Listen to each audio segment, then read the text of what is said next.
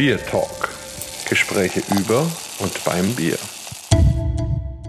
Herzlich willkommen zum 47. Bier Talk. Wir gehen wieder in die Hauptstadt nach Berlin. So kurz vor Weihnachten immer was Besonderes natürlich. Am Mikrofon ist der Holger und der Markus. So, und also wer die Berliner Weiße, und zwar die echte Berliner Weiße, so richtig schätzt, freut sich jetzt mit uns zusammen auf Ulrike Gens. Ulrike, guten Abend und herzlichen Dank, dass du für uns Zeit findest. Hallo, vielen Dank, dass ich dabei sein darf. Wenn du einfach mal was zu dir sagst und dich kurz vorstellst, damit die Hörer, die dich noch nicht kennen, ganz genau wissen, wer du erstmal bist und alles weitere kommt dann. Mein Name ist Ulrike Gens. Ich betreibe seit vier Jahren ungefähr die Brauerei Schneeeule. Die macht ausschließlich saure wilde Biere und vor allen Dingen Berliner Weiße. Das ist auf jeden Fall mein Lieblingsbierstil und ich bin der Meinung, der muss auch so, wie er mal war, auch erhalten bleiben. Du lebst in Berlin und hast da sogar einen tollen Biersalon für die Berliner Bierkultur, oder? Jetzt ganz neu in Corona-Zeiten aufgemacht. Sehr verrückt natürlich, aber ja, es gibt einen kleinen Showroom sozusagen für die Schneeeule, in dem man alle Biere kriegt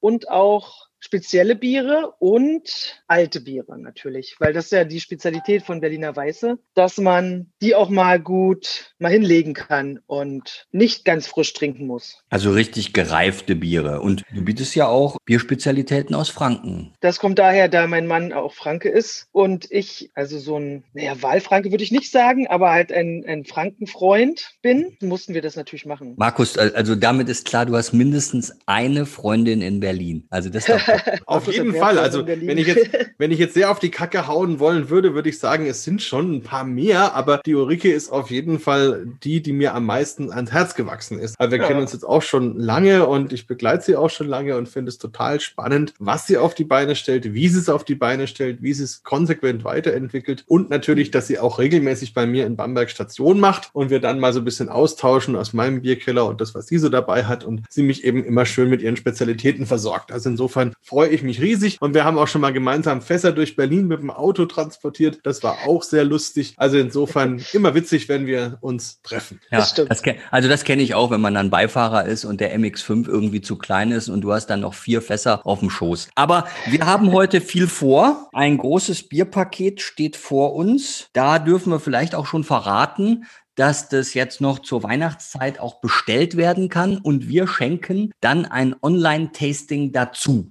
Für alle, die betreutes trinken wollen, können sie kriegen. Von der besten Sorte. Da ist es dann einfach so, dass man auf deine Seite geht und das Bierpaket bestellt. Heißt genau. dann auch Biertalk-Paket. Ein ganz genauer Termin steht noch nicht fest, aber das werden wir noch auf die Reihe bekommen, dass wir dann, sage ich mal, so im frühen Februar, Mitte Februar ein schönes Online-Tasting dazu kombinieren. So würde ich sagen. So, jetzt lass uns doch mal eine gewisse Reihenfolge festlegen, weil aus der Erfahrung heraus, wenn man jetzt mehr als drei Biere hat, dann müssen wir einen Plan haben. Ich würde auf jeden Fall das Saure und Scharfe Hot Irmi an den Schluss setzen. Hot Irmi kommt an den Schluss. Ja, weil danach ist man meistens so begeistert, dass man gar nichts mehr anderes schmeckt.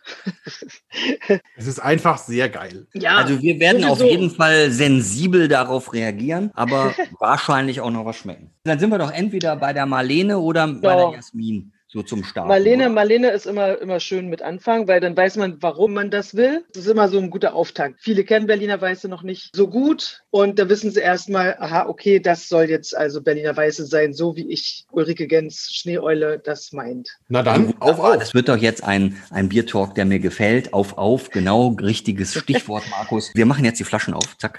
Jo. Und dann rein damit ins Glas. Ach, wunderbar. Ja, endlich kann ich mal von Anfang an alles genießen, was auf dem Tisch steht. Ulrike, Prost. So. Muss ich mal gucken, Moment. Irgendwo habe ich doch wo ist sie denn hingestellt? Hier sind sie. Ha, ja. Oder ein Bier vergessen? Ja, tatsächlich. Nein, also. So. Naja, es steht noch draußen, weil hier drin ist ja eher wärmer. So lange können wir schon uns ein bisschen damit beschäftigen. Holger, was sagst Richtig. du denn? Wie, wie gefällt es dir denn von der Farbe her? Also ich kenne natürlich nicht alle Schneeeulen, die jetzt hier vor mir stehen, aber die Marlene kenne ich schon ganz lang und ist mein absolutes Aperitivbier ganz häufig. Also mehr im Sommer, aber ich habe mich da jetzt richtig drauf gefreut und das Tolle ist, meine liebe Frau Claudia, die hat dann gestern gestern noch gesagt, Mensch, Holger, was machen wir eigentlich morgen Abend? Und dann sage ich, ja, ich kann eigentlich nicht, ich habe einen Biertalk. Und dann sagt sie, ach Mist. Und dann sage ich, ja, aber eigentlich auch wieder gut, weil wir verkosten die Schneeeule. Und wenn wir fertig sind, dann trinken wir alles aus. Sagt die Claudia, oh, Schneeeule, super. Da freue ich mich schon drauf. Das ist doch gut, oder super. nicht? Ja, du bist Absolut. ja auch ein netter Mann. Also ich muss sagen, ich lasse dir nichts übrig. nee, nee, ich erlasse dir auf jeden Fall was über. Ich bin auf jeden Fall ein netter Mann. So, jetzt hast du dein so. Bier im Glas, oder? Jo. Wunderbar. Also du bist ja eine Diplombrauerin und hast dich dann irgendwann entschieden, die Berliner Weiße so richtig wiederzubeleben und zwar so, wie sie früher war. Und es war ja vor dem Ersten Weltkrieg, war das ja das Getränk in Berlin. Jetzt aber erzähl doch mal, wie kommt jetzt eine Frau wie du erstmal zum Brauen, Diplombrauerin und wie kommt man dann dazu, aus irgendwelchen alten Flaschen irgendwelche Hefen zusammenzukratzen, um geile Berliner Weiße zu machen? Ja, eigentlich bin ich so wie die Jungfrau zum Kind gekommen, zum Brauwesen und sowie auch zur Berliner Weißen. Ich habe Biotechnologie studiert, habe noch nie vorher Braut gehabt und dachte so, hm, was willst du denn da jetzt vertiefen? Und da gab es an der TU medizinische Biotechnologie, allgemeine Biotechnologie und Brauwesen. Da habe ich mir das alles mal genau angeguckt und dachte so, medizinische Biotechnologie, dann endest du am Ende bei der Pharmaindustrie. Eigentlich findest du das nicht so toll. Allgemeine Biotechnologie wäre auch interessant gewesen, war mir allerdings zu allgemein. Und Brauwesen hat mich im Prinzip deshalb interessiert, weil ich schon immer gerne Bier getrunken gelesen habe und weil ich gesehen habe, hey, das ist ja jetzt nicht nur Mikrobiologie, es ist keine Gentechnik, es ist auch Maschinenbau und Brautechnologie und Qualitätsmanagement. Also es ist so, so ein bisschen so ein Tausendsasser-Studiengang. Von jedem ein bisschen was. Da habe ich mich dafür entschieden, weil es auch so ein bisschen bodenständig ist und das mir interessant vorkam. Da habe ich lange Zeit eigentlich nicht so ganz gewusst, was mache ich denn jetzt damit? Weil es war natürlich hauptsächlich Industriebrauerei, was man dort gelernt kriegt und die Craft-Bier-Brauerei war noch gar nicht irgendwie up-to-date. Ich wusste zwar, dass man auch zu Hause brauen kann. Hatte das aber noch nicht gemacht. Das kam dann erst, als ich das erste Mal richtig hopfige Biere mal probiert hatte, weil es die noch nicht in Deutschland zu kaufen gab. Berliner Weiße kannte ich eigentlich auch nur von Kindle. Und eines Tages hat der Braumeister vom VLB einen Fass Berliner Weiße mal auf ein Fest mitgebracht. Ich habe das probiert und fand das eigentlich total gut. Ich hatte das so nicht erwartet. Wie manche, viele Leute eigentlich auch auf meine Biere reagieren, da sagen, ach so ist Berliner Weiße, das kenne ich so nicht. Auch wenn heutzutage öfter mal saure Biere in Brauereien stehen, eigentlich fast in jeder kleinen Craft-Brauerei, die müssen irgendwelche sauren Sachen haben, meistens irgendwelche Frucht, Kettelsäuren, irgendwas Biere. Trotzdem kennen sie oft so eine Berliner Weiße mit Brettanomyces und so eigentlich nicht. So habe ich eigentlich auch sehr positiv darauf reagiert, auf dieses Bier und wollte das eigentlich gerne haben, weil es war nicht so stark, es war säuerlich, es war interessant. Aber woher kriegen? Der Braumeister vom VLB, der verkauft das natürlich nicht, der macht das nur mal aus Spaß für sich selber. Ansonsten hat es keiner mehr gebraut und Kindle habe ich dann probiert, fand ich dann nicht so toll. Also, was machst du als Braustudent? Man fängt an, das selber zu entwickeln und selber zu brauen. Das war ein langer Weg, weil ich mir alles irgendwie selbst anlesen und aneignen musste und heranziehen. Also, woher kriegt man Lactobacillus? Woher kriegt man Brettanomyces? Wie füttert man die? Wie zieht man die hoch? Eigentlich habe ich immer nur Papers gefunden, wo drin stand, wie ich die wieder loswerde, aber nie, wie ich die eigentlich kultiviere. Und so hat es aber ein bisschen gedauert und dann habe ich ganz brauchbare Getränke fabriziert und hatte die dann meinem Bierdealer des Vertrauens mal vorgestellt, vor lauter Stolz, dem Ludger vom Hopfen und Mais und der hat gesagt, ja, hier, musst du mehr machen. Ich habe einige Leute, denen ich das verkaufen kann. Und dann nahm das so seinen Anfang. Die Marlene, war das dann dein erstes oder kann man das so nicht sagen? Naja, man fängt erstmal auch mit dem Grundbier an, natürlich. Bevor man da irgendwelche Sachen reinmischt, muss man erstmal wissen, was wisst ihr eigentlich? Wie soll das Bier denn sein? Ja, dann war im Prinzip Marlene, klar, mein erstes Bier. Natürlich hieß das damals noch nicht Marlene, sondern Berliner Weiße von Ulrike.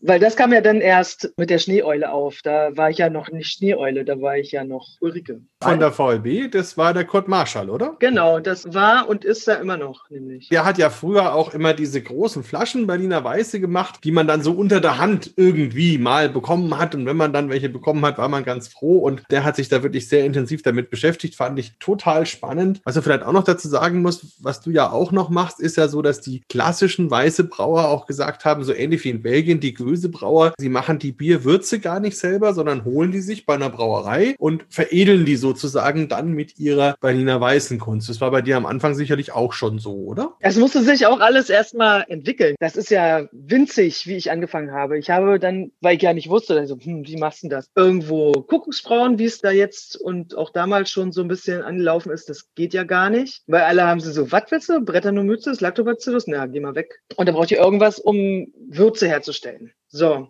Erstmal wusste ich ja auch noch gar nicht, was machen wir so. Hm. Habe ich Herrn Bog angequatscht. Der Herr Bog, der hat ja damals 2013 eine Crowdfunding-Aktion gemacht für Berliner Weiße. Also hat im Prinzip mit einer Berliner Weißen, mit seiner Berliner Weißen, die er da selber gebraut hat, hat er Crowdfunding-Geld eingesammelt und hatte damit echt viel Erfolg, also viel mehr Erfolg, als er sich gedacht hatte. Und hatte sich davon eine 50 Liter Hobbybraueranlage gekauft, hat dann damals seine ganzen Crowdfunding-Leute da bebraut und dann stand es im Keller rum, weil er aus seiner alten Location rausgeflogen ist. Er hatte aber schon mit dem Organisator des alten Wilner Brauereigeländes abgemacht, dass er da einen kleinen Raum sich aufarbeiten darf. Also hinterm Sudhaus 14 Quadratmeter. Also angefangen hatten, hatte das noch ein Fenster nach draußen. Als wir fertig waren, war das Fenster verschlossen, weil da war dann eine Tischlerei davor. Aber wir hatten es dann gefliest und Wasser und Strom dahingelegt und konnten dann da brauen. Und da haben wir auf 50 Liter und 100 Liter Plastikcontainern haben wir die erste Weiße für einen Berliner Weiße Gipfel gebraut. Der war im März 2016. Da haben wir unser erstes Bier und auch die Schneeeule das erste Mal vorgestellt mit auf 50 Liter Hobbybraueranlage gebrauter Berliner Weißen. Das war auch eine sehr spannende Location. Also es war praktisch dieser Innenhof von der alten Wilner Brauerei. Da war dann ein Biergarten drin. So richtig Urban Style, wie man sich Berlin ebenso um die Zeit vorgestellt hat. Sehr rudimentär, sagen wir mal so. Und da eben dann um die Ecke ging es dann rein in diesen Raum, wo die Berliner Weiße Brauerei war. Im Sommer hat man dann draußen auch mal ein Bierchen trinken können, so ein bisschen undercover-mäßig. Und das war schon echt super spannend und wirklich so sehr auch Berlin-Style, finde ich, wie das damals angefangen hat. Berlin-Style ist ja mehr so rumpelige Location mit abgefallenem Putz an der Wand und irgendwie zusammengeklauten Stühlen und Tischen und olle Sofas, die einer loswerden wollte. Und so sah das auch so aus. Also da im Sudhaus, da hat eine Künstlergruppe Lesung gemacht und so, so Gedichte und Geschichten und so. Die hat da getagt und hat es so ein bisschen als Art Bar benutzt. Und da im Hinterzimmer hatten wir dann am Ende diese kleine Brauerei und unter der Bühne war sozusagen unser Lagerplatz. Ja, es war sehr abenteuerlich, auf jeden Fall. Wir können ja nochmal sozusagen ins Berlin der 20er Jahre zurückkehren. Wahrscheinlich hat ja Marlene was mit Marlene zu tun. Also auf jeden Fall, wenn ich jetzt mir die Farbe anschaue, dieses Strohblonde, passt ja zu der Frau, die man so kennt, ja? Stimmt. Das mit, dem, ähm, mit der Farbe ich, ist mir noch gar nicht aufgefallen. Ja, und, und, und, und, wir sind ja sowieso den Hörern auch noch schuldig, einfach das Bier auch noch so ein bisschen zu beschreiben. Ich habe ja gerade schon gesagt, so strohgelb und naturtrüb. Mhm. Was mir so entgegenspringt, ist so eine schöne Holundernote. Holunder. So richtig schön erfrischend, fruchtig und so angenehm säuerlich spritzig. Und deshalb habe ich auch vorhin gesagt, das ist für mich ein ganz tolles Aperitivbier und hat auch noch nicht ganz so viel Alkohol wie jetzt andere Biere, mit denen wir manchmal hier starten. Nur 3,5 Prozent Alkohol. Also ich finde, das ist ideal. Was sagst du denn, Markus? Ja, ein wunderbares Bier. Also ich mag das total gerne und auch gerade so als Aperitiv. Also habe auch nächste Woche zum Beispiel ein Online-Tasting, wo ich die Marlene als Aperitiv gesetzt habe oder auch ganz bewusst in Präsenzveranstaltungen, weil das so ein Augenöffner ist. Also den Leuten einfach zu zeigen, was Bier alles sein kann, was für faszinierende Eigenschaften da auch drinstecken und wie harmonisch und schön rund auch so ein eher säuerliches Bier sein kann. Holunder habe ich auch und so ein bisschen Apfel, Apfelmost, bisschen Birne vielleicht auch. Also ein sehr komplexes Bier in seiner Aromatik und von der Säure eben sehr ausgewogen. Und aber auch nicht so platt. Also du, du hast ja gerade gesagt, Ulrike, es gibt ja noch die kommerziellen Berliner Kindelweißen zum Beispiel. Die werden ja eigentlich mehr oder weniger nur hergestellt, damit man sie dann dann mit den Sirups mischt. Also zu ja. einer roten oder zu einer grünen weißen zu machen. Und da kippe ich dann eben diesen Zuckersirup rein und dadurch neutralisiere ich die Säure und brauche sie andererseits auch wieder in dem Bier, damit es überhaupt funktioniert. Und das ist gar nicht dafür gemacht, solo getrunken zu werden und wird auch nur noch mit Milchsäure hergestellt und eben gar nicht mehr mit diesem spannenden Cocktail, der eben in der Berliner Weißen eigentlich früher immer drin war und jetzt dank dir auch wieder drin ist. Das finde ich hinterlässt eben in dem Bier auch seine Spuren in ganz, ganz viele verschiedene Ecken und Richtungen. Und bei der Marlene eben sehr, sehr geschmeidig, auch ein schönes Einsteiger-Berliner Weiße Bier und auch eins, was man schön aufheben kann. Also wenn das dann älter wird und reift, dann wird es natürlich immer spannender. Lass uns das nächste Bier probieren, oder Holger, was meinst du? Du hast vollkommen recht. Wir müssen das nächste Bier entern. Ulrike, jetzt kommst du wieder ins Spiel. Was sollen wir nehmen? Jasmin, würde ich sagen. Nimm mal Jasmin. Sehr gut. Fangen wir mit den Blümchen an. Oh ja. Ich bin ja eine Blümchentante. Ich mache am liebsten Blümchen in mein Bier, weil Früchte kann ja jeder. Kein Blümchen Sex, sondern Blümchen Bier sozusagen. genau, und auch kein Blümchen Kaffee. so, jetzt haben wir aber alle Klischees abgefrühstückt und trotzdem nur bei dreieinhalb Prozent, liebe Leute. Also. Ja, klar. Das ist ja das Schöne. Man kann davon auch mehrere trinken, auch am Morgen. Okay, eigentlich ist meine Berliner Weiße schon relativ stark mit den dreieinhalb Prozent. Wenn man sich jetzt so historische Flaschen mal vornimmt, da haben die meistens nur so zwei Prozent. Da ist ja dann richtig reingehauen. Ne? Ich meine, von zwei Aber auf ja. drei, das ist ja der Wahnsinn. Also es ist natürlich so, heutzutage, die meisten Leute kaufen, wenn sie Bier kaufen oder überhaupt Getränke mit Alkohol, kaufen sie am liebsten den Alkohol. Also sprich, das Verhältnis zwischen Geld und Alkohol muss stimmen. Und da ist mein Bier immer so ein bisschen im Hintertreffen, weil das ja an sich nicht so stark ist und trotzdem ganz schön teuer. Und wenn es jetzt noch dünner wäre, hatte ich befürchtet, dass es am Ende nicht mehr schmeckt. Vielleicht muss ich mal eine Diätweise machen obwohl Diät darf man nicht sagen, wa? mal so eine dünne, weil ich bin mir auch sicher, dass es auch mit zwei Prozent noch gut schmecken kann, ja. Ist auch die Frage, ob das jemals so ganz genau gemessen worden ist und überhaupt, es ist ja auch ein Bier, was lebt, also was sich ja noch entwickelt und wo der Alkoholgehalt ja auch nicht unbedingt in Stein gemeißelt ist. Im Prinzip ja. Ich glaube auch genau aus diesem Grund haben sie das früher dann ein bisschen dünner gemacht, gerade weil es sich da halt noch weiterentwickelt hat. Ne? Dann haben sie da vielleicht ein bisschen zu viel noch Restextrakt drin gehabt und dann hat es sich so extrem entwickelt, dass dann die Flaschen geborsten sind oder so. Ja, gab es mal irgendwann mal, gab es ein Jahr, weiß ich gar nicht mehr, welches Jahr das war. Also war aber legendär für seine Atomweise. Da hatten sie irgendwas umgestellt, glaube ich. Und da sind die ganzen Flaschen hochgegangen und haben sie dann so hübsche Schaum- und Bierpilze über der Flasche gebildet. Kann sein, dass sie deshalb ein bisschen vorsichtiger waren oder dass auch historisch möglichst dünn war, weil die Leute haben es ja statt Wasser getrunken. Natürlich wollte der Brauer auch möglichst viel Bier rausholen aus seinem Sud. Ich habe jetzt nicht so eine ganz vorrangig so eine Jasmin-Thematik, wie ich jetzt bei einem Jasmintee bei einem Chinesen oder so habe. Schon so eine blumige Note, so eine Hopfennote ist ein bisschen deutlicher als bei der Marlene. Ich finde, der Jasmin schmeckt eher so ein bisschen süßlicher, weil man mit Blüten eher so was Süßliches verbindet. Interessant, dass du das als Hopfennote mhm. bezeichnest. Also nicht so plump bitter, ne, sondern wenn ich jetzt mit Aromahopfen arbeite, dann ist es oft so, dass es dann von den Bittereinheiten vielleicht schon auch deutlich ist, aber diese Fruchtigkeit, die man auch in der Nase hat und so, die bindet die Bittere so ein. Ich glaube, das ist das, was mich so daran erinnert. Also ich denke da jetzt nicht an Hallertauer Mittelfrüh, ne, sondern dann schon an so Flavorhopfen. Die haben ja auch so Blümchennoten das stimmt. Ja, genau. Ich finde auch, es hat mehr Säure. Also für mich jedenfalls. Es ist intensiver okay. von der Sauernote ja. und das macht es auch spannend. Also ist ein bisschen länger irgendwie, bleibt auch länger im Mund. Dann kommt für mich so dieses Florale, das blüht dann so mm, richtig ja. auf. Ne? Mhm. Ja. Warum heißt das Ganze eigentlich Schneeeule? Jetzt reden wir da die ganze Zeit drüber. Du hast ja jetzt nicht unbedingt Flügel und schaust eigentlich normalerweise auch nicht aus wie eine Eule.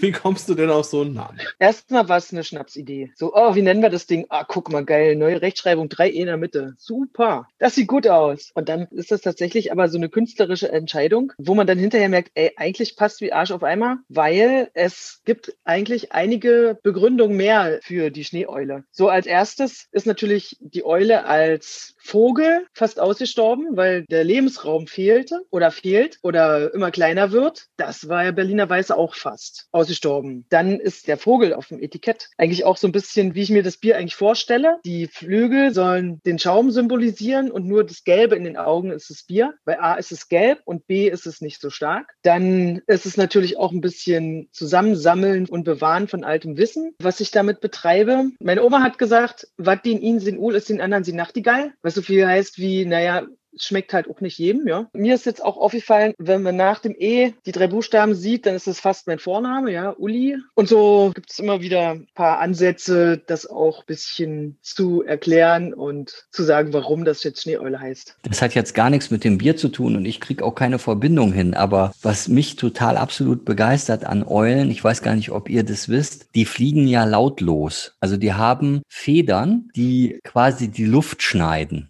Und dann gibt es kein Windgeräusch. Also wenn eine Eule im Anflug ist auf Beute, dann hört die Beute die Eule nicht. Ja. Also ich weiß jetzt nicht, wie man das jetzt verbindet mit dem, mit dem Bier. Markus, das musst du jetzt machen. Du überhaupt gar kein Problem, weil ich merke gerade bei mir, wie lautlos im Anflug die Lust auf das nächste Bier ist. Weil mein Glas ist nämlich leer und jetzt im Hintergrund kommt da schon die nächste Eule angeflogen und sagt, hey, mach mich auf. Hallo. Aber jetzt müsste ich noch wissen, welche.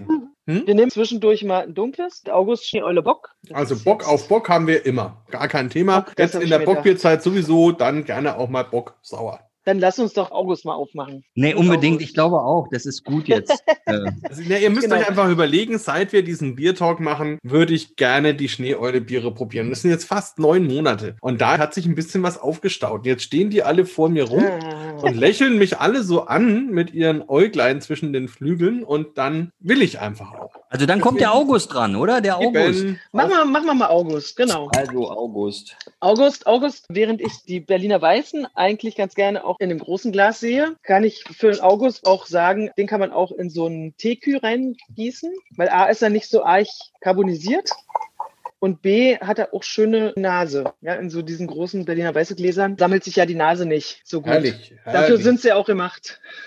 ja, das muss man vielleicht den Hörern auch beschreiben. Also das mhm. klassische mhm. Berliner weiße Glas, von dem die Ulrike spricht, das ist mehr oder weniger ein Kelch. Also so ein bisschen der heilige Gral des Bieres. Das ist dann das Gefäß für die Berliner Weiße nach oben offen, wie man das eben so kennt. Hat aber eben auch mhm. den Nachteil, dass dadurch die Aromen eben relativ schnell verfliegen können. Und wenn wir jetzt so ein aromatisches Bier haben, das ist natürlich schön, wenn man ein Glas hat, was oben ein bisschen zusammengeht, so ein bisschen Kamin hat, der die Aromen zusammenhält, dass wir die jetzt auch riechen können. Da freue ich mich jetzt schon drauf. Dann beschreib doch mal ein Bier. Ich, okay, also dann fange ich da mal ein bisschen an. Also es ist schon mal, also allein von der Farbe her natürlich sehr, sehr schön. Das ist jetzt ein orange-braun, würde ich sagen. Ein schöner mhm. Holzton fast. Auch der Schaum hat eine schöne leichte Tönung. Wenn man das Ganze im Glas hat und das Glas ein bisschen dreht, dann haftet es richtig an. Also da merken wir schon, gut, da ist jetzt ein bisschen mehr Alkohol im Spiel. Wenn man reinriecht, dann kommt auch so ein bisschen eine Holznote raus, ein Karamellton. Natürlich auch diese typischen Brettanomyces-Aromen, also bisschen schweißig, Pferdedecke sagt man ja auch so dazu, wilde Aromen, dann kann man auch in die Beeren gehen, so, so Pflaumen, Trockenpflaumen, alte Pflaume, sowas in diese Richtung. Man merkt diese säuerlichen Noten auch, also Essig wäre jetzt das falsche Wort, aber so ein bisschen in die Richtung geht das. Probieren wir das mal. Damals ein schönes Spiel aus der Süße, die das Bier mitbringt, dann eben so weinigen, rosinigen Noten, geht dann über in das leicht holzige, ist insgesamt relativ trocken und hat dann so einen Abgang wie so ein Dry Sherry. Und der bleibt dann auch relativ lang und wird immer mehr beerig, also immer mehr in dieses mhm. Weintraubige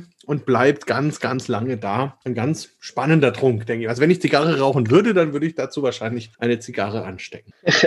Das Typische von diesen Brettern Mützesbieren, dass die so lange auf der Zunge bleiben. Bisschen Apfel auch ich. für mich. Also so, so, mhm. so, so richtig sehr reifen Apfel, lange gelagerten, auch Apfelmost in diese Richtung. Also sehr, sehr komplexe Aromatik. Ah, jetzt mhm. fragt man sich natürlich so, wer ist August, ja? Und also ich ah. kenne eigentlich nur einen, der Begründer der Borsigwerke. Ist es der August? Ja, das soll nach August Borsig benannt worden sein. Jawohl. Ich habe dort meine Fermentationsräume und Ach. demnächst auch Brauräume. Das ist ja so ein altes ja. Industrieareal. Ich habe ja übrigens, ich habe ja übrigens neun Jahre in Berlin gewohnt. Also das Alte muss man vielleicht Gebäude. erwähnen, äh, wenn man so lange miteinander spricht, Uli. Aha. Also neun Jahre habe ich in Berlin gewohnt. Mittenwalder Straße, direkt an der Maheinecke-Markthalle. Aha. Aber da war das noch nicht so hip, wie das jetzt ist. Also da war das noch normal Kreuzberg, 61er Kiez. Also 1935 ähm, oder so, ne? So ist es, Markus. So ist es. So ist es. Du hast es wieder ganz genau auf den Punkt gebracht. Also, aber viele Berliner kennen ja auch die Borsigwerke gar nicht, auch wenn sie länger in Berlin wohnen. Ja, ja, aber das ist ja typisch Berlin. Also jeder ist ja in seinem Kiez. Und also ich habe mal eine Mitarbeiterin in Berlin gehabt, die liebe Frau Lohmann. Da ging es irgendwie um die Charité. Da hat dann irgendjemand gefragt, wo die Charité ist und sie konnte es nicht erklären. Ich habe es dann erklärt und habe dann gesagt, es kann doch nicht wahr sein. Sie leben jetzt 55 Jahre in Berlin und können nicht erklären, wo die Charité ist. Und dann hat die zu mir gesagt, wenn ich Berlin verlasse, fahre ich nach Tegel.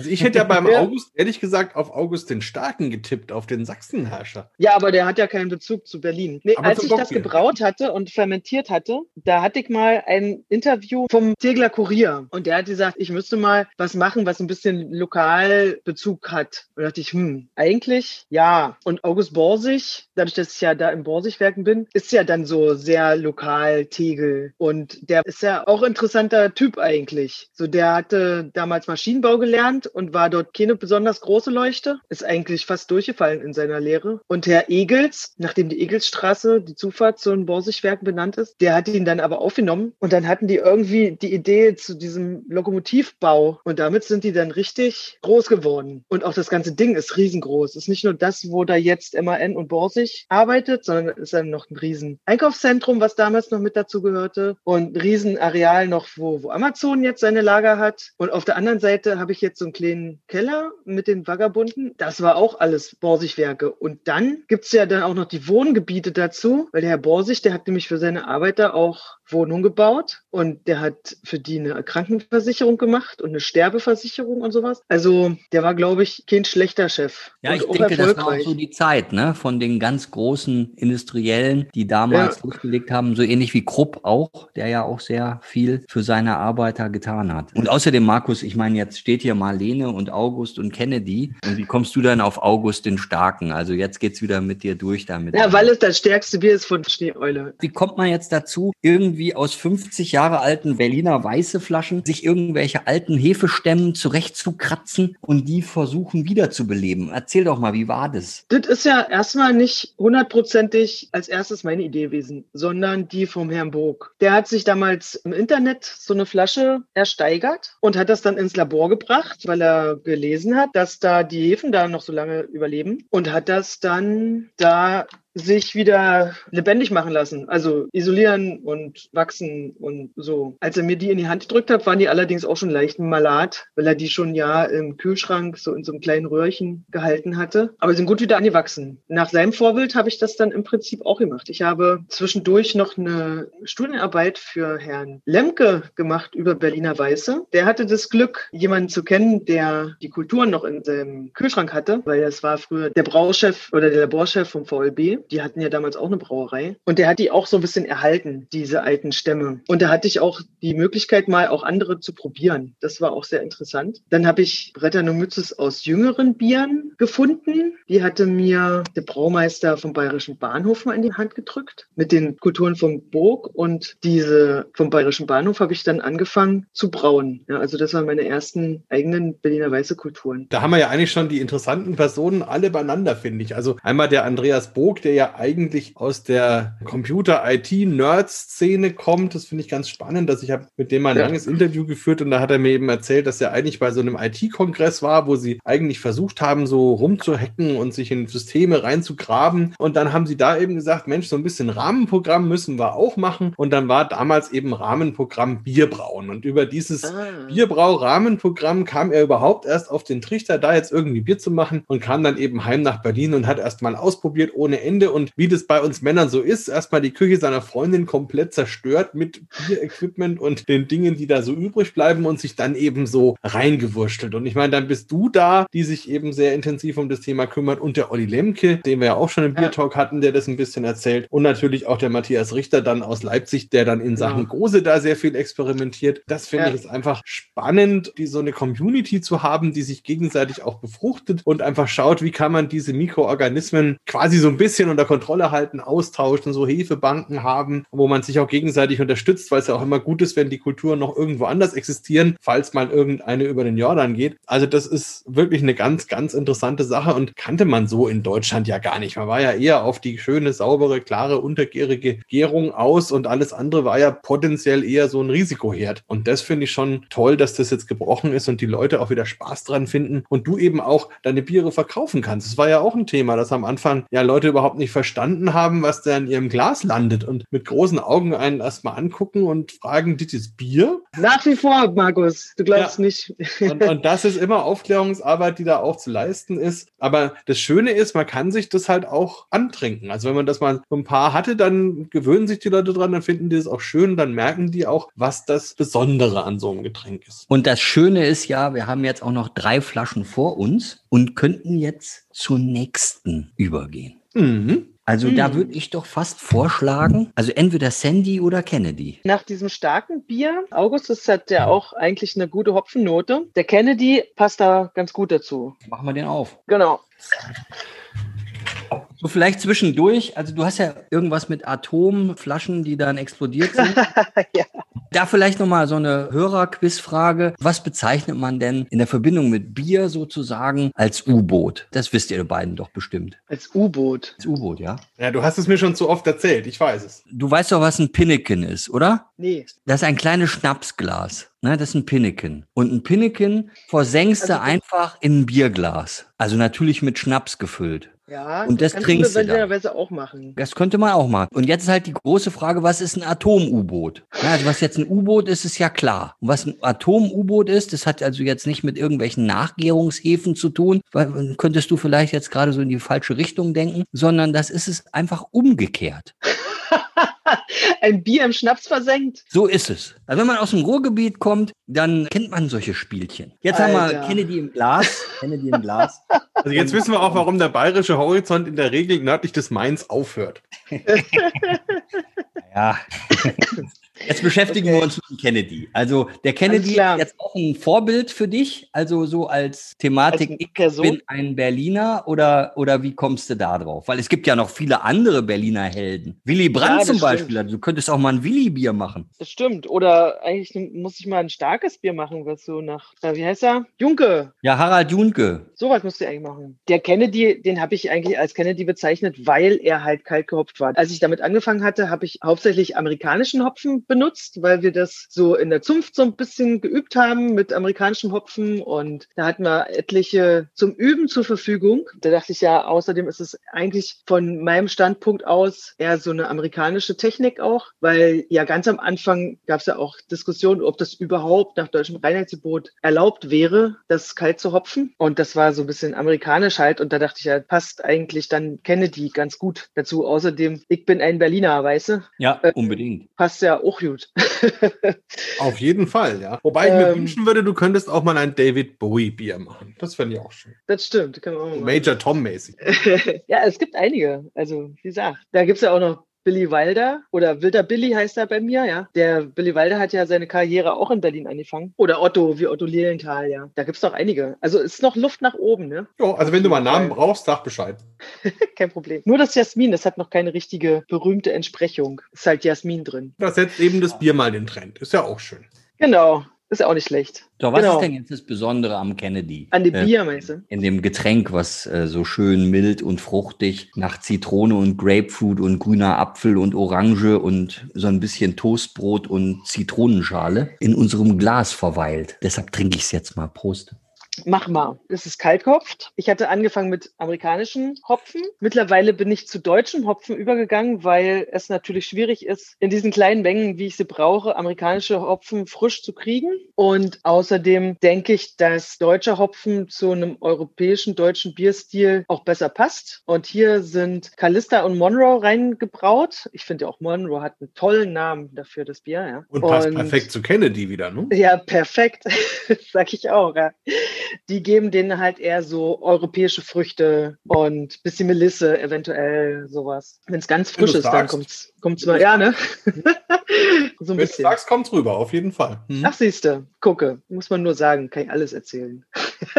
Ja, das ist der Trick. Nee, aber tatsächlich. Verkostungen. Zur Not musst du einfach Dinge vorgeben. Aber weil wir sind ja jetzt schon äh, etwas erfahrener und da traue ich mir das mhm. zu, deinen ja. Worten jetzt auch Sensorik folgen zu lassen. Und das stimmt schon. Das mhm. ist halt einfach so was Kräutriges, was man nicht identifiziert. Aber wenn du es jetzt sagst, vor allem so im Nachgeschmack, hat man dieses Melissige auf jeden Fall. Ist halt auch schon ein bisschen älter. Ne? Wenn das Mindesthaltbarkeitsdatum abgelaufen ist bei den Bieren, dann wird es eigentlich erst richtig gut. Weil wie, bei, wie bei deutschem Käse übrigens.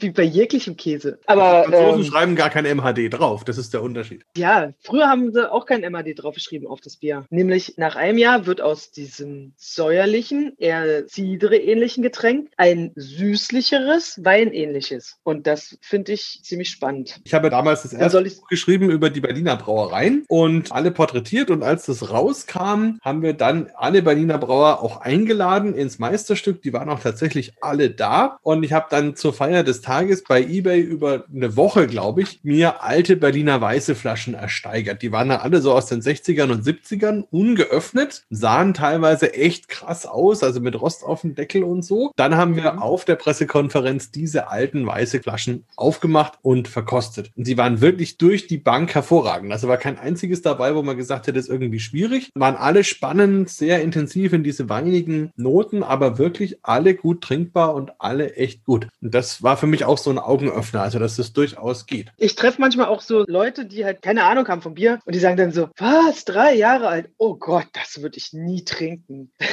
dann kann ich immer sagen, hm, tja, Schade, selber schuld, ja. Also, probieren kann man es ja, solange da kein Schimmel oben drauf wächst, weil halt der Deckel kaputt war, da ist das unbedenklich. Der limitierende Faktor dabei ist halt tatsächlich immer der Deckel. Na, dann lass uns doch jetzt mal zur Sandy weitergehen. Da ist jetzt ja Sanddorn in der Weißen. Kirschen und Himbeeren gibt es ganz viel. Das finde ich jetzt persönlich so ein bisschen zu langweilig für mich. Und Sanddorn ist aber auch interessant. Das wächst in Brandenburg so wild. Das ist auch so ein Ding, das nimmst du dir nicht vom Busch und steckst du das einfach in den Mund. So, das machen nur die Vögel. Das ist halt interessant, ja, weil warum sollst du denn Leuten das Essen wegnehmen, um das zu vergären? Ja, das ist ja eigentlich Verschwendung. Also ich weiß nicht, ob dir das bewusst ist und ob du das ganz absichtlich so gemacht hast, aber das Weißbier ist ja der Champagner des Nordens und ja. der Sanddorn ist die Zitrone des Nordens. Ach so.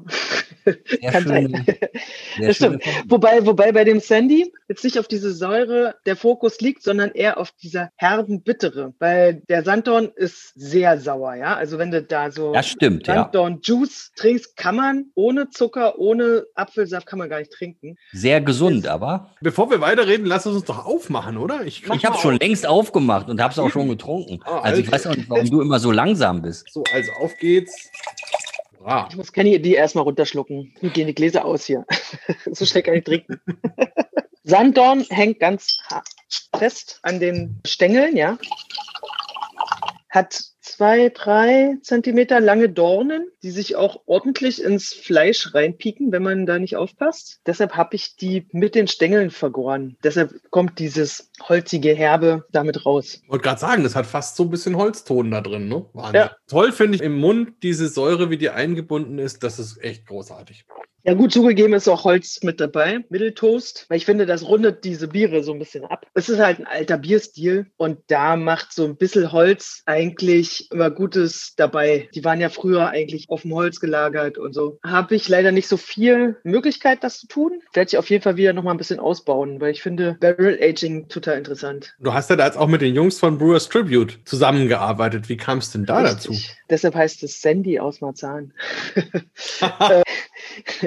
Ja, man kennt sich in der Szene und ich habe da auch schon Würze gebraut. Ach ja, ich habe ja noch gar nicht erzählt, wie es eigentlich dazu kam, dass ich gar kein eigener Brauer mehr bin, weil mit 50 Liter kommt man natürlich nicht großes weit, kann man keine großen Sprünge machen. Da kannst du nicht leben und nicht sterben von, wenn du dann mit 50 Liter brauen willst. Und da habe ich mir überlegt, ich könnte ja woanders brauen, wie alle anderen das auch machen. Alle haben mir gesagt, nee, um Gottes Willen. Und da bin ich dann drauf gekommen, na, dann aber wenigstens die Würze holen. Und Brewers Tribute ist nämlich auch eine der Brauereien, bei denen ich ich am Anfang auch mal Würze gekauft habe. Das war gar nicht so einfach, den das zu verklickern, dass ich nur die Würze will und gar nicht das Bier so. Und dass es einfach nur ein Tag braun ist und dann ist es vom Hof und geht die nichts mehr an. Eigentlich ist es ganz cool. Ja, ist natürlich doof, wenn man die Würze dann so durch die ganze Stadt schippern muss. Deshalb mache ich das nicht mehr so häufig bei Brewers Tribute, sondern eher im nahegelegenen Craftzentrum. Da habe ich im ersten Jahr tatsächlich zwei 5 Hektoliter Sude in Wilna gemacht.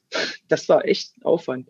just, Bei den Brewers Tributes muss man noch sagen, was ja auch spannend ist, das sind ja drei Jungs, die eigentlich so quasi eine Außenstelle sind von einem chinesischen Braumaschinenhersteller und haben da so ein bisschen den Showroom sich in Berlin hingestellt, um dann eben Kunden zeigen zu können, dass es durchaus auch chinesische Brauanlagen sind, die man zum Brauen verwenden kann. Da ist die Naht dann vielleicht manchmal ein bisschen schlangenförmig, aber das Ergebnis ist trotzdem wunderbar. Und das sieht man hier auch. Also toll. Und ich finde die auch sehr nett. Also kann man im Sommer auch vorbeischauen. Und direkt ja. nebenan ist ja auch noch die Außenstelle vom Philipp. Vom Philipp, von Hobbs genau. Barley. Von Hobbs Barley. Genau. Und das ist immer. Aus der Bierfabrik ist jetzt ist der Straßenbräu geworden. Ach, die, die haben das jetzt über, das Objekt jetzt übernommen, ja. Interessant. Ja. Die Ecke lohnt sich. So, der Holger ist eingeschlafen mit seiner Sandy. ja, also ich. Der, der ist total fasziniert. Also ich finde, ich finde es richtig gut, ja, weil ja, also das, ja, das ist sowas Versöhnendes. Also Versöhnendes, ich weiß nicht, wie ich das beschreiben soll. Hatte ich das vorher so ein bisschen aufgebracht? Nein, nein, nein, nein, so, sondern eher so vom Aperitif jetzt doch zum Abend ausklingen. Aha, ähm, okay. So meine ich das eher. Auch jetzt mit den Holzchips, finde ich, passt unglaublich gut. Wirklich unglaublich gut. Ich finde, es ist auch gut süßlich geworden jetzt wieder. Es also ist nicht mehr so krache sauer, wa? Super. Mhm. Ja, total. Also wirklich so richtig ausgeglichen. Mhm. So umarmt mich gerade. Ehrlich gesagt, habe ich ein bisschen Angst jetzt vor dieser heißen Irmi, die mich dann aus meinem schönen, gefühlten, schönen, abgeranzten Berliner Sessel so raushaut. Also wahrscheinlich passiert es gleich. Da habe ich ein bisschen Angst davor. Wir können ja einfach aufhören und nicht jetzt hier so schön abhängen lassen. Da müssen wir jetzt durch, Holger. Also um ja, also dann, Markus, dann mach's auf halt, verdammt. Ja, weil auch darauf freue ich mich ja seit neun Monaten. Ich muss ja sagen, die Ulrike hat mir damals, das ist schon ein bisschen länger her jetzt, glaube ich, da gab es ja praktisch eine, eine Hot-Hot-Irmi sozusagen. Also irgendwie ein Sud, wo die Schärfe noch mal kräftiger war. Und das war schon wahrscheinlich. eine richtige Herausforderung. Und ich finde das wirklich eine tolle Kombination, mal durch die Kohlensäure und die Säure und diese Schärfe mit dem Ingwer noch dazu. Das ist einfach eine ganz, ganz tolle Mischung und die fordert einen von vorn bis hinten und die ist auch länger da, die beschäftigt einen eben auch ein paar Minuten und man kann das auch schön mit Food Pairing kombinieren. Also oh, also dann, dann bleib doch dabei und hau direkt die Beschreibung hinten nach. Sofort. Also von der Farbe her ist es jetzt das hellste, würde ich mal sagen, von den ganzen Weißen, die wir jetzt verkostet haben. Also geht in so ein fast milchiges Gelb rein. Natürlich auch wieder sehr trüb, weil ja die ganzen Organismen schön noch in der Flasche drin sind. Obendrauf ein weißer, schöner, dichter Schaum und dem entströmt dann schon so das typische Ingwer-Aroma. Also viel Zitrus, dann so ein bisschen Gewürzaromen auch schon. Orange. Oh. Kumquats und sowas und geht dann in eine Gewürzrichtung. Jetzt probiere ich das mal schnell. Oh. Ja, und im Mund ist dann dieses schöne Spiel. Es fängt sauer an, geht dann so nach und nach über eine Orange in so was fast Süßes. Und wenn man denkt, jetzt ist es süß, dann fängt die Schärfe an und geht dann richtig los. Und wo sonst die bittere beim Bier ist, kommt die Schärfe. Und die geht dann praktisch vom Gaumen runter durch die ganze Speiseröhre. Alles wird von dieser Schärfe erfasst. Es brennt ein bisschen, nicht unangenehm, aber merklich. Und dann wird es auch ein bisschen warm und ist ein ganz langes, tolles Erlebnis. Also ich kenne das eigentlich nur von diesem Bier in dieser schönen Ausgewogenheit. Ausgewogenheit. Also danke, das macht mich jetzt wieder richtig wach und fit und das können wir eigentlich wieder von vorne anfangen.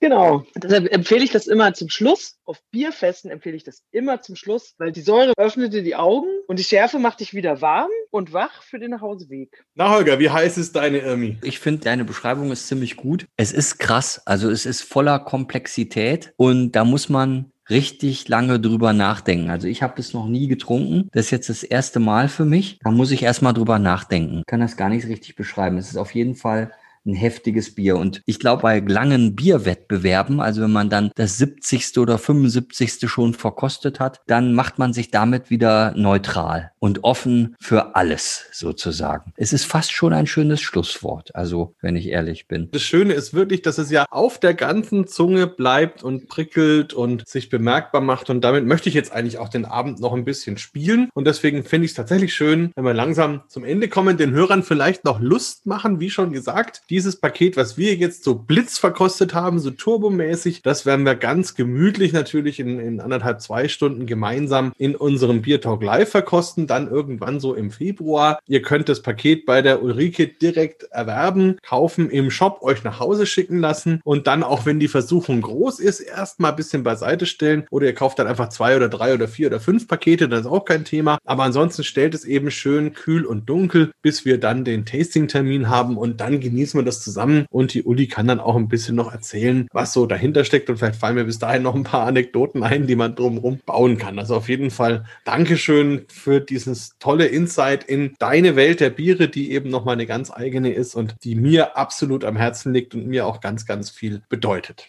Dann treffen wir uns alle in Berlin wieder. Mhm. Bei Ulrike, mit Ulrike kann ich mir endlich den Salon anschauen, gemütlich Bierchen kosten. Ich auch. Ich will auch unbedingt den Salon anschauen. Ich bin ja so ein Kneipenkind. Wann der Salon aufhaben wird, wissen wir nicht genau. Im Moment hat er nicht offen, weil wir ja nicht offen haben dürfen. Es gibt noch mal einen kleinen Notgeschenkeverkauf am Mittwoch Nachmittag. Und ansonsten hatten wir bisher immer auf von Donnerstag bis Sonntag. Es war geplant, dass wir an den anderen Tagen so ein bisschen Tastings machen und Food Pairings. Das ist aber jetzt durch diese ganze Corona-Geschichte noch nicht großartig gediehen und vorangeschritten. Alles wird man aber erfahren können auf der Webseite und auf Facebook. Wunderbar. Also dann nochmal vielen Dank für die Biere, für deine Zeit, für die Geschichten und bis ganz, ganz bald. Ich danke euch, dass ich Gast sein durfte. Hat mich gefreut. Es war uns ein Vergnügen. Eine Ehre. ja, danke. Weil sauer macht lustig. Das sind wir jetzt, trotz dreieinhalb Prozent. So, also. Sag ich doch. Bier Talk, der Podcast rund ums Bier. Alle Folgen unter www.biertalk.de.